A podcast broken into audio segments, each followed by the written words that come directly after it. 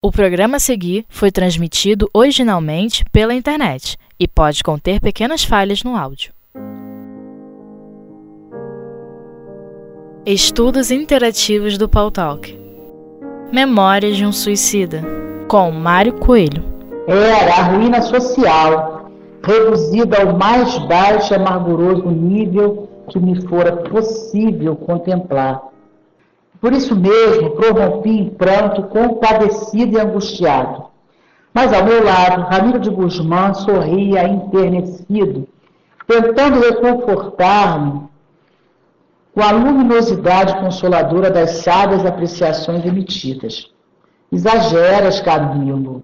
Não contemplamos um repositório de ruínas neste casebre ou neste fardo corporal mutilado, mas trabalho de reerguimento de uma alma pertencente à imortalidade, a quem os fogos de sinceros remorsos fustigaram, impelindo-a a conquistas enobrecedoras. Profundamente arrependido do passado mal, como deves recordar, Mário traçou ele mesmo o mapa de expiações que aí fez, enquanto o suicídio por enforcamento forneceu a origem da enfermidade nervosa e da insuficiência vibratória dos aparelhos faríngeos, uma vez que seu organismo perispiritual se viu grandemente atingido pelas repercussões ali advindas. O que vem demonstrar ser todo este lamentável presente obra do seu próprio passado, e não punição provinda de um juiz austero ou inclemente, que se desejaria vingar. Contempla as ruínas, dizes. Pois bem, destes escombros ruinosos, cuja visão te amargura, despontará para teu amigo Mário Sobral a alvorada de progressos novos, porquanto aqui se refazendo estará solvida a dívida desonrosa que o atava às galés do remorso, reabilitando perante si mesmo e perante as leis que infringiu. Aliás, julgas porventura vê-lo aqui abandonado, à mercê tão somente da caridade das criaturas humanas? Engan enganaste. Pois não é antes pupilo da legião dos servos de Maria? Não encontra registrado no Hospital Maria de Nazaré? Deves recordar que tal encarnação é o tratamento conveniente a casos gravosos como o dele, sublime cirurgia que o levará bem cedo à convalescença. Irmão Teófito não estará, porventura, à testa dos teus passos?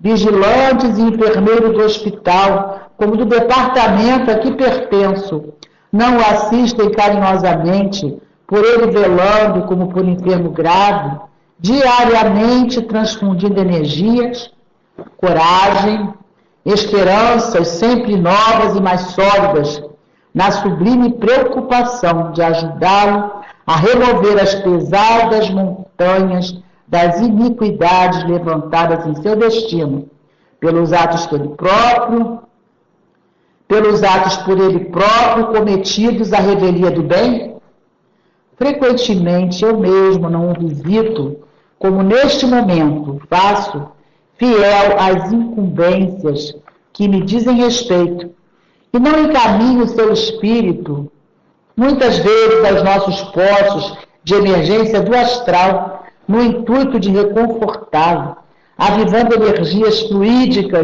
no seu envoltório físico e espiritual, a fim de que suporte a amarga sentença que se traçou, sem demasiados desfalecimentos? Não sabes algo mais que se arrasta entre sorrisos de uma conformidade que vem construindo vitória insofismável no ciclo expiatório inapelável que lhe cumpre vencer? Sente-se ele mesmo feliz, pois, nas profundezas da consciência, existe a iluminá-lo a certeza alvissareira de que assim, tal qual o vês, está cumprindo o sagrado dever de cidadão imortal, cujo destino será afinar-se com os ritmos harmoniosos da lei do bem e da justiça universais. Passar para você, Mário. Vamos dar continuidade. Nós vemos que o, o Mário Sobral era um infeliz mendicante, podemos dizer assim. Praticava tinha o casebre dele, a casinha da dele, o barraco, né? Barraco de tábua e de zinco, mas era um mendicante, um pedinte. Por quê? Ele estava ali numa condição sem irmãos, vivendo em extrema pobreza, abaixo da linha da pobreza, na miséria, trazia não mais o raciocínio claro como outrora, tudo do suicídio e tudo escolhido por ele. E Camilo, quando contempla aquilo, fica realmente, realmente abalado, né? tanto que chora por conta disso, em pranto, compadecido e angustiado. E Ramiro de Guzmão, ali ao lado, sorri, enternecido, tentando reconfortar-me com a luminosa consolação das suas sábias palavras. Por que, que sorria? Por que trazia tranquilidade Ramiro de Guzmão? Porque via ali o doente tomando o remédio. A reencarnação difícil era o remédio escolhido pelo próprio Mário Sobral. Lá no Livro dos Espíritos, na questão 487, no capítulo 9 da intervenção dos espíritos no mundo corporal, a afeição que os espíritos votam a certas pessoas. Dentre os nossos males, de que natureza são os de que mais se afligem os espíritos por nossa causa? Serão os males físicos ou os morais? Resposta: O vosso egoísmo e a dureza do vosso coração. Daí decorre tudo mais. Riem-se dos nossos males imagináveis, imaginários, que nasce do orgulho e da ambição. Rejubilam com os que redundam na abreviação do tempo de nossas provas. E aí, Allan Kardec, para nos esclarecer, faz um comentário. Sabendo ser transitória a vida corporal e que as tribulações que lhe são inerentes constituem meio de alcançarmos melhor estado, os espíritos mais se afligem pelos nossos males devido às causas de ordem moral do que pelos nossos sofrimentos físicos, todos passageiros. Poucos se incomodam com a desgraça que apenas atingem nossas ideias mundanas, tal qual fazemos com as mágoas pueris das crianças. Então, os espíritos superiores, claro que se compadece da gente, mas se aflige mesmo com aqueles males de ordem moral do que pelo nosso sofrimento físico. Né? Aquelas causas de ordem moral, nosso orgulho, nosso egoísmo, nossa sensatez, nossa rebeldia, nossa crueldade. Isso vai fazê-los ficar aflitos conosco.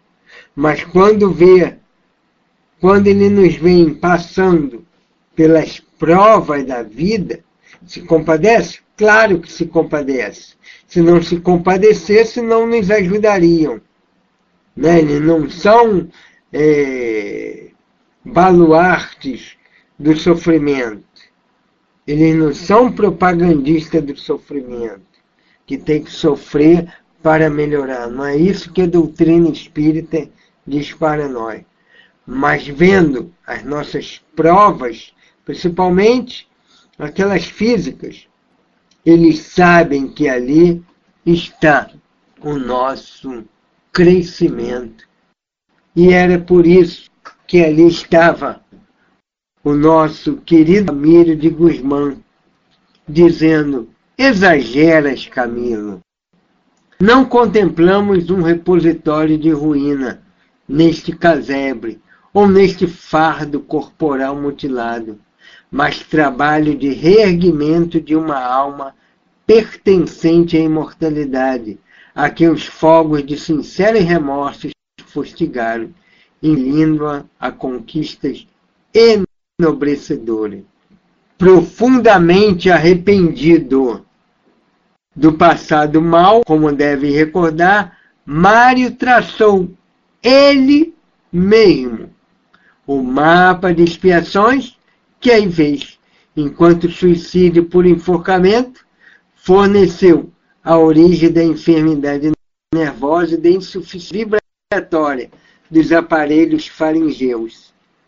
Uma vez seu organismo perispiritual se viu grandemente atingido pelas repercussões da lei divina. Então, ele mesmo arrependido, traçou o mapa das expiações. Vilipendiou a fortuna paterna. Nasceu em extrema pobreza. Deixou de lado a família. Nós veremos que ele não tinha uma família direta junto a ele. E aí depois a gente vai conhecer essa trama. Não soube usar da inteligência e dos dotes intelectuais e mesmo onde ele chegou do academicismo, aonde ele chegou, nasce com extrema dificuldade mental. As mesmas mãos que que ele esganou Eulina pelo complexo de culpa e pela vontade dele também, estavam ausentes dele, nas seus irmãos. E a próprio suicídio por enforcamento fez com que toda aquela região ali do centro de força laríngeo tivesse comprometida, levando a lesão orgânica. Entenderam isso, gente? É difícil, né, a gente olhar como um guia espiritual e ver ali uma redenção. Claro que ninguém vai fazer aqui apologia do sofrimento. E se fosse assim, ninguém ajudava mais ninguém. Vamos deixar todo mundo sofrer. Não é isso que a doutrina espírita propõe. Mas nesses casos dolorosos, nós encontramos, nós encontramos a redenção do espírito. Contempla ruínas, dizes. Pois bem, deste escombro ruinoso, cuja visão te amargura, despontará para teu amigo Mário Sobral alvorada de progressos novos, porquanto aqui se refazendo, estará solvido a dívida desonrosa Tavares Galés do remorso, reabilitando perante si mesmo e perante as leis que infringiu. Então já estava ali Mário, com cerca de 40 anos, 40 anos em provas. Eu bendigo tanto, gente. Eu vejo pessoas com provas extremas, né? Dolorosas. O fulano lá, todo torto. Fulano lá que anda todo se arrastando desde nascença. Não consegue nem, nem se equilibrar direito. E a gente vê que chega a idade avançada, né? 40, 50. Eu olho com, com tanta, tanto respeito, né, pelo aquele espírito ali em luta em ver que ele está lutando, que ele está vencendo, que falta pouco tempo para ele terminar o degredo aqui na Terra, terminar as suas provas. Né? Quando a gente vê os cabelos embranquecendo desse povo, como eu olho com, com respeito, com, com alegria, um misto de tudo, dele ter lutado, né? dele ter conseguido não fugir da prova, né? não fugir da prova. Tivemos casos assim dentro, na rua, né? dentro do, do ônibus, no trem, os casos tão complicados, nos próprios hospitais especializados, né? A gente já viu muitos. Então eu olho com, com bastante, bastante carinho, bastante respeito, bastante de ver uma garra neles, igual do Mário Sobral. Igual do Mário Sobral. Né? Atitude é, é, é, corajosa, corajosa. Então, o Ramiro de Guzmán pergunta, aliás, julga porventura vê-lo aqui abandonado a mercê tão somente da caridade das criaturas humanas? Engana-te, por não é antes pupilo da legião de servos de Maria? Não se encontra ele registrado no hospital Maria de Nazaré, deve recordar que tal encarnação é o tratamento conveniente e casos gravosos como o dele, sublime cirurgia que o levará bem cedo à convalescência. Irmão Teócrito, não estará porventura testa dos seus passos? Vigilante de enfermeiro do hospital como do departamento a que pertenço, não assiste carinhosamente por ele velando como enfermo grave diariamente, transfundindo-lhe energia, coragem, esperança sempre nova e mais sólida, na sublime preocupação de ajudá-lo a remover as pesadas montanhas das iniquidades levantadas em seu destino pelos atos por ele próprio cometido a revelia do bem? Ou seja, ele continuava um assistido do Hospital Maria de Nazaré. E como tal, e como tal, era socorrido diariamente. Igualmente a nós, temos vindo de que colônia viemos.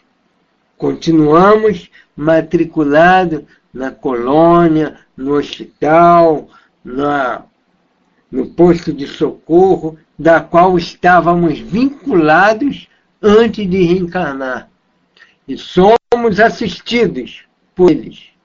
Estamos em encarnação de tratamento para nos reequilibrarmos. Certo isso, gente? Eu estou vendo aí vocês falarem, eu não sei se está bom ou está ruim. E o Teócrito a gente sabe da grandiosidade de Teócrito, o próprio Teócrito estava à testa dos seus passos, ou seja, tomando conta daquele doente. O próprio diretor do Hospital Maria de Nazaré, da respeitável instituição Maria de Nazaré. É, a Márcia diz aí que a gente, às vezes, por muito menos, é, ficamos desanimados, né? Mas somos pacientes. Então, aqueles que assinaram, avalizaram a nossa reencarnação, estão nos assistindo também diariamente. Aqueles cujo trabalho nós nos vinculamos, estão nos assistindo diariamente. E aí diz o, o Camilo aqui, o próprio Ramiro de Goimã, frequentemente eu mesmo não visito, como nesse momento faço, fiel às incumbências que me dizem respeito, e não encaminho sobre o espírito muitas vezes os nossos postos de emergência do astral, de reconfortá-lo, avivando energias fluídicas, para que, para que ele consiga seguir adiante. Mas a todo momento, nosso caro irmão Ramiro de Guzmão, ele diz, dificuldades que ele próprio traçou, que ele próprio criou com os próprios. E olha que lindo isso. Não sabes, ao demais, que se arrasta entre sorrisos de uma conformidade que vem construindo vitória insofirmável no ciclo expiatório inapelável que lhe cumpre vencer?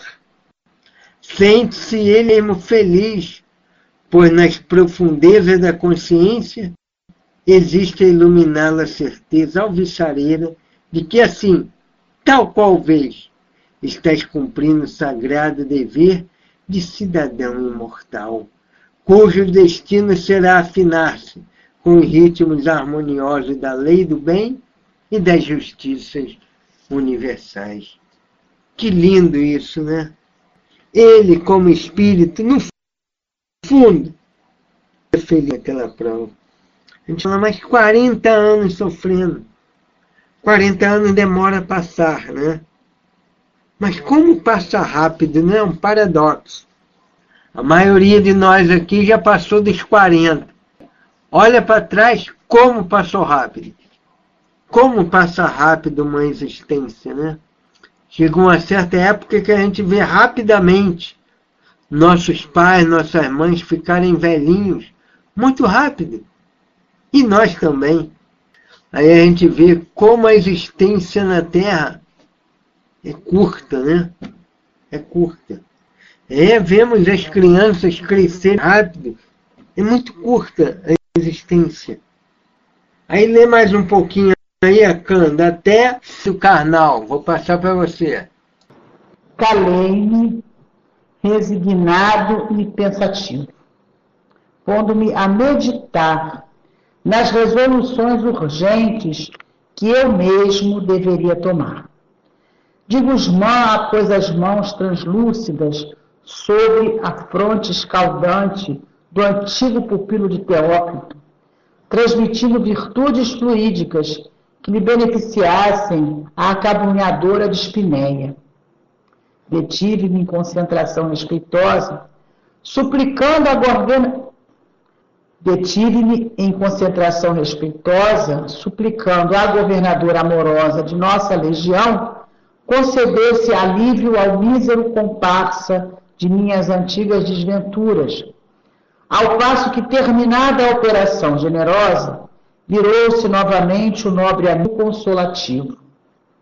A providência nos enseja caminhos de glórias, meu caro amigo, em lutas fecundas entre lágrimas e oportunidade de redenção. E no trajeto concede aos penitentes arrependidos compensações que frequentemente não estarão à altura de apreciar dados impositivos criados pelo estágio em um fardo carnal. Vou passar para você de volta. Vamos lá então. Vamos lá então. Consegui aqui. Então, nós vemos ali Ramiro de Guzmão auxiliando com fluidos fazejos, né, já que ele estava dispineico, com febre, e naquela época, remédio alopático, tinha quase nada aí para asma, asma bronca, bronquite, não tinha mais nada, nada que, que ali, nesses casos assim, né, de remédio alopático. Então imagina uma criança de pequenininho, e ele que, quando a maioria cura, quando chega aí na adolescência e idade adulta, estava ele ali por conta da expiação, com 40 anos, sofrendo ainda os desejos provocados pelo suicídio por enforcamento. É lindo isso, olha só, gente. A providência nos enseja caminho de glória, em lutas fecundas entre lágrimas e oportunidade de redenção. É aquela maneira, como diz André Luiz, de evoluir vertendo água, suando ou chorando. Nesses casos aqui, estava ele em lutas fecundas entre lágrimas e oportunidade de redenção. Mas essa mesma providência que nos coloca à frente de nós mesmos, que nos coloca à frente com as nossas lutas criadas por nós mesmos, permite, concede aos penitentes arrependidos compensações que nem sempre, que nem sempre não estarão à altura de apreciar. Quanta compensação estava tendo ali o Mário Sobral e nem percebia, Monterrey. Quantas compensações? O auxílio diário, conforme diz Ramiro de Guzmán. Então eles não conseguem apreciar por quê? Dado os impositivos criados pelo estágio em um fardo carnal. Então, a gente estando no mundo material, muito do socorro passa despercebido de nós.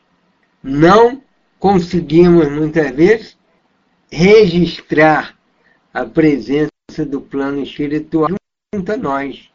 Só que, com o raciocínio, com o estudo, com a meditação, nós vamos percebendo o quanto somos ajudados para não cairmos, para nos mantermos de pé. Quanto de nós ainda não caiu por força desse auxílio espiritual que nem sempre conseguimos registrar? Quanto de nós? Então, como a gente vai entrar num capítulo, num capítulo não, num trecho brilhante do livro, eu vou parando por aqui para a gente guardar essa emoção para a semana que vem. Que possamos aproveitar as coisas espirituais na nossa vida para vencermos as lutas materiais das nossas vidas. Tá bom, gente? Que Jesus possa abençoar cada um de nós, abençoar nossos irmãozinhos suicidas. Fiquem com Deus. Obrigado aí pelo carinho de todos. Jesus Cristo abençoe a todos vocês com a mensagem da paz por ocasião do Natal do mesmo. Como todos estão observando, a humanidade atravessa graves momentos de inquietação de ordem moral. Estes momentos se transferem para as nossas casas, para os nossos locais de trabalho, uma vez que fazemos parte desta mesma humanidade. Como fazer para ultrapassar estes momentos de angústia e de dor? Como agirmos para não nos deixarmos contaminar com tamanha inquietação? Uma só coisa será possível. Um só meio deveremos desenvolver. É o cultivo da paz, do silêncio como norma e do perdão como meio de viver. A paz e o silêncio desenvolverão dentro de nós a capacidade de meditar e de chegarmos a soluções adequadas para enfrentarmos todas as lutas que chegam até nós. Sem silêncio não se tem paz. E naturalmente quem consegue a paz adota o silêncio como meio natural de vida. E o perdão, como prática contínua, nos ajudará a caminhada. Perdoando, libertamo-nos e libertamos o outro das nossas sensações de culpas e das nossas cobranças. E quando nós nos predispomos a perdoar, só o fazemos quando temos realmente a condição de isentar a criatura que nos tenha ofendido, machucado, totalmente de qualquer dificuldade, de qualquer acusação. Por isso que o perdão representará sempre um estado de ânimo que significará a liberdade do nosso sentimento. Por isso, caros amigos, na meditação do Natal, em que estamos nesta tarde desenvolvendo e neste dia desenvolvendo a lembrança da passagem do Mestre do Nascimento e da passagem do Mestre Jesus sobre a terra, aprendamos o silêncio e o perdão, sinais da nossa determinação de evoluir. E que Jesus Cristo, a grande Mestre de todos nós, nos ajude neste propósito. Para tanto, façamos as nossas preces sempre para Ele, buscando nele a força precisa para ultrapassarmos todas as dificuldades que temos vivenciado. Que Deus ajude a todos e abençoe a todos. Que Deus ajude a todos naqueles momentos de angústia e de incerteza, nas suas doenças, nas suas inquietações, na sua própria felicidade. Que Deus abençoe a todos os que possuem a paz. Que Deus abençoe aqueles que estão buscando a paz. Que Deus nos abençoe a todos que sigamos todos para as nossas casas no paz e busquemos também manter esta nossa residência espiritual, que é o centro espírita, debaixo das nossas vibrações de carinho, de amor e de equilíbrio, para que nossa casa continue sendo a nossa residência espiritual. Paz para todos nós, meus filhos. Que Deus a todos ajude. O abraço do Herman, sintetizando o abraço de todos os amigos espirituais da instituição. Graças a Deus.